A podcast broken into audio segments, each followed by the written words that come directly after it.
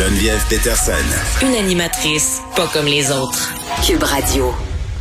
Un autre dossier euh, du journal euh, duquel on va parler, là, un papier qui a été écrit par Francis euh, Pilon sur des fraudeurs qui tentent de flouer des locataires avec des fausses annonces de location aussi. Là, dès qu'il y a une brèche, il y a des petits fins finaux qui en profitent pour essayer de flouer des gens. On est avec Catherine Lucier, organisatrice communautaire au Frappru. Madame Lucier, bonjour.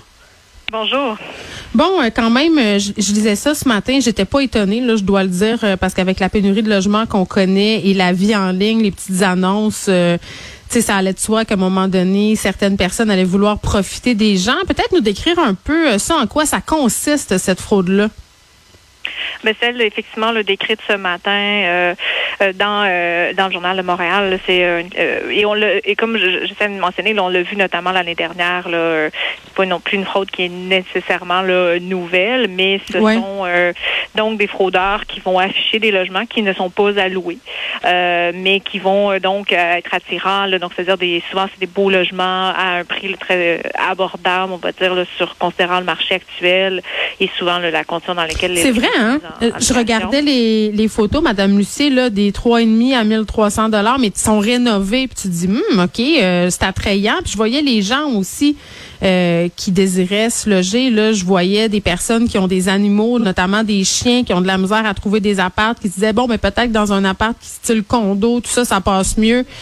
donc, ils sont plus vulnérables. Ça, ça cible vraiment les gens qui sont dans l'incapacité de se trouver un logement, puis qui sont entre guillemets désespérés, ils savent plus quoi faire à cause de la pénurie?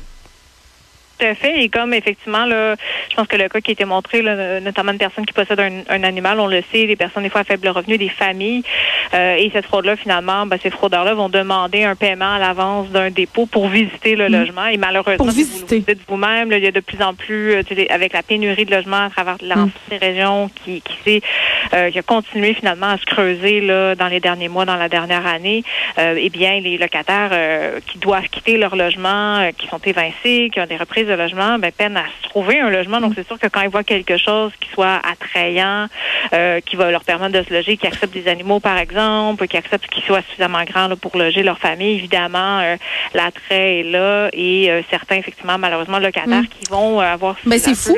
Cette crainte-là de se retrouver à la rue au 1er juillet, finalement, va accepter des choses qui n'auraient pas mm. été acceptables dans une situation, là, finalement, où il y a des logements disponibles. C'est ça, puis ça, ça nous fait nous poser beaucoup de questions Là. Puis ces photos-là, je le précise, de logements, ce sont des logements qui existent vraiment, des vraies résidences. Souvent, se sont piqués sur des sites euh, de condos à louer, sur des sites de courtiers hypothécaires et tout ça. Donc, il y a des gens qui se retrouvent euh, à voir des photos de leur résidence à vendre, mises à louer sur des sites comme, euh, par exemple, je sais pas moi, Kijiji au Marketplace sur Facebook.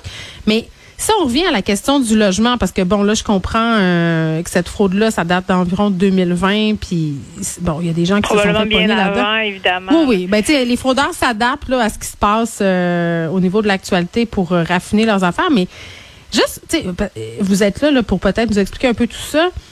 C'est illégal de demander quoi que ce soit à un locataire pour faire visiter un logement, même si c'est vrai, là, même si moi j'ai un logement à louer, puis qu'il y a plein de monde, si je veux évaluer le sérieux, je peux, je peux te dire ben un dépôt de 100 dollars que je vous redonne si vous venez, parce qu'il y a plein de gens qui se pointent pas, ou les fameux acomptes de loyer. On voit beaucoup ça. Hein, vous me parliez du droit tantôt là.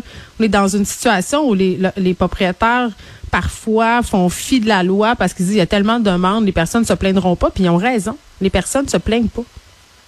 Et, malheureux, et malheureusement, en effet, on le voit euh, où les, les locataires vont, vont, pour se trouver un logement, finalement, vont accepter là, euh, des mesures qui ne seraient pas acceptables. Des fois, ça va être par l'abus de documentation qui va être demandé, euh, le passeport et autres documents, évidemment par des dépôts, des fois même des dépôts de garantie. C'est illégal de, de, de, dans fond, de demander un dépôt mm. pour visiter un logement, pour dire vous êtes sérieux, donc venez.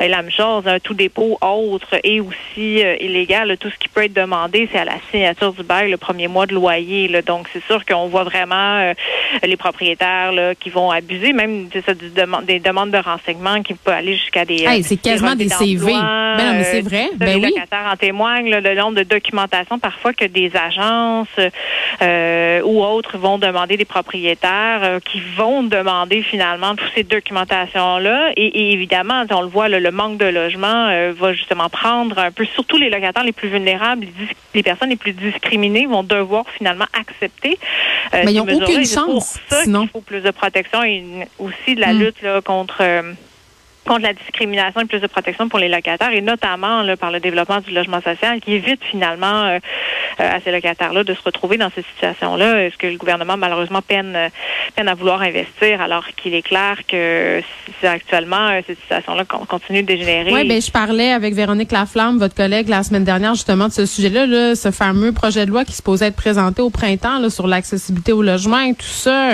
ça en est rendu où?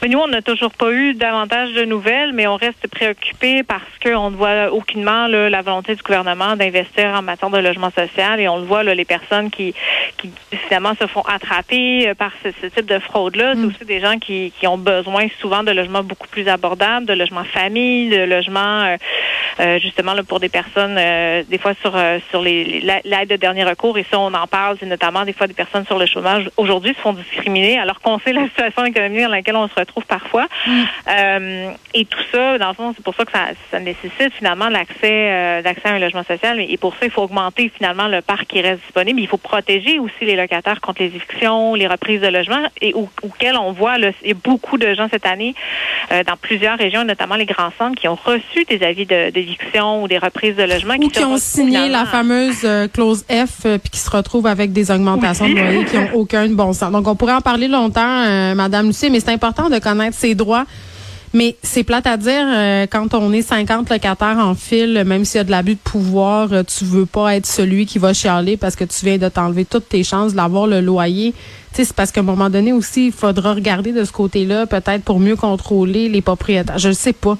Puis en même temps, il y, a, vraiment de l'amélioration à aller ben chercher. Et on l'a vu l'année dernière, il y a des propriétaires qui, mm. qui allaient, euh, des fois, même dans la Nodière, on a eu des témoignages de personnes qui, c'était des mises aux enchères. C'était qui voulait euh, mettre, ah, ben le, donner oh le prix le plus élevé. Était, et donc, c'est sûr que c'est ce, type là ce type d'abus-là. Il y a des bons propriétaires, je pense qu'il faut le dire. Là. Euh, il y a des gens qui font de leur mieux. Il y a des propriétaires aussi qui sont occupés je pense qu'il y a moyen de trouver une entente qui satisferait tout le monde, mais clairement, en ce moment, on a un méchant problème. J'ai des amis autour de moi qui font quand même des bons salaires et qui peinent à se loger, puis on parle même pas d'acheter une propriété parce que pour eux, c'est complètement inaccessible. Donc voilà, on n'est pas sorti du bois, Madame Lucier.